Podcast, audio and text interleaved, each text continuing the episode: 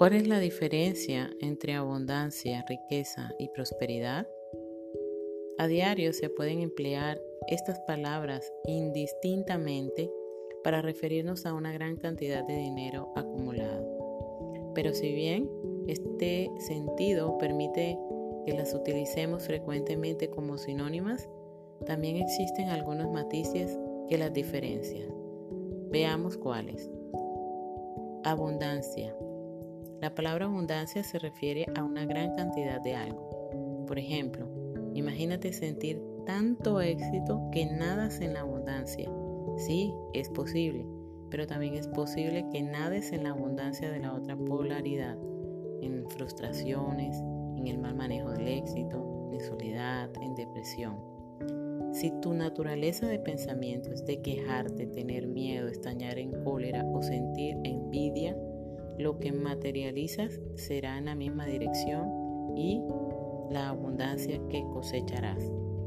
Este reto de siete días está enfocado a la abundancia y te invita a desarrollar tu conciencia, a enfocar mejor tus aptitudes espirituales, mentales y físicas para lograr bienestar y éxito.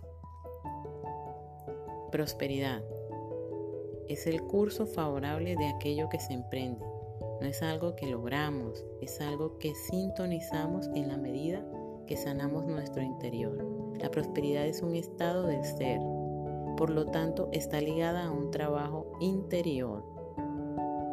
Pon tu sentido de merecimiento, el desarrollo de la confianza y la rendición ante la fuente que todo lo provee y la retribución de todo lo que has dado.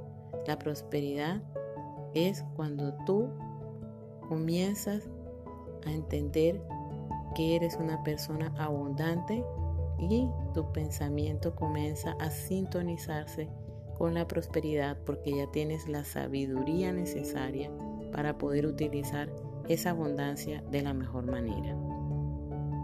Riqueza. Este término Etimológicamente significa cualidad de rico.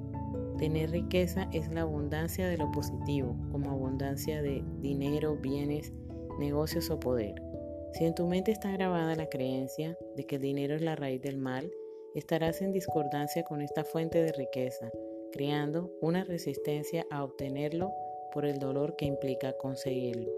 Nada más lejos de la verdad, ya que el dinero como la electricidad es luz y energía y como toda energía, cuando más tengas es mejor. Pero la energía como el sol viene con una etiqueta de advertencias. Esto quiere decir que si tú no sabes cómo utilizar la riqueza, es posible que resulte en una quiebra económica, porque las tres van intrínsecamente relacionadas. Yo puedo ser una persona abundante, pero si no tengo la prosperidad, si no tengo la manera de cómo manejar de la mejor forma esta abundancia para cristalizarla o transformarla en una riqueza, entonces este flujo de energía se va a desactivar o no va a poder arrancar definitivamente.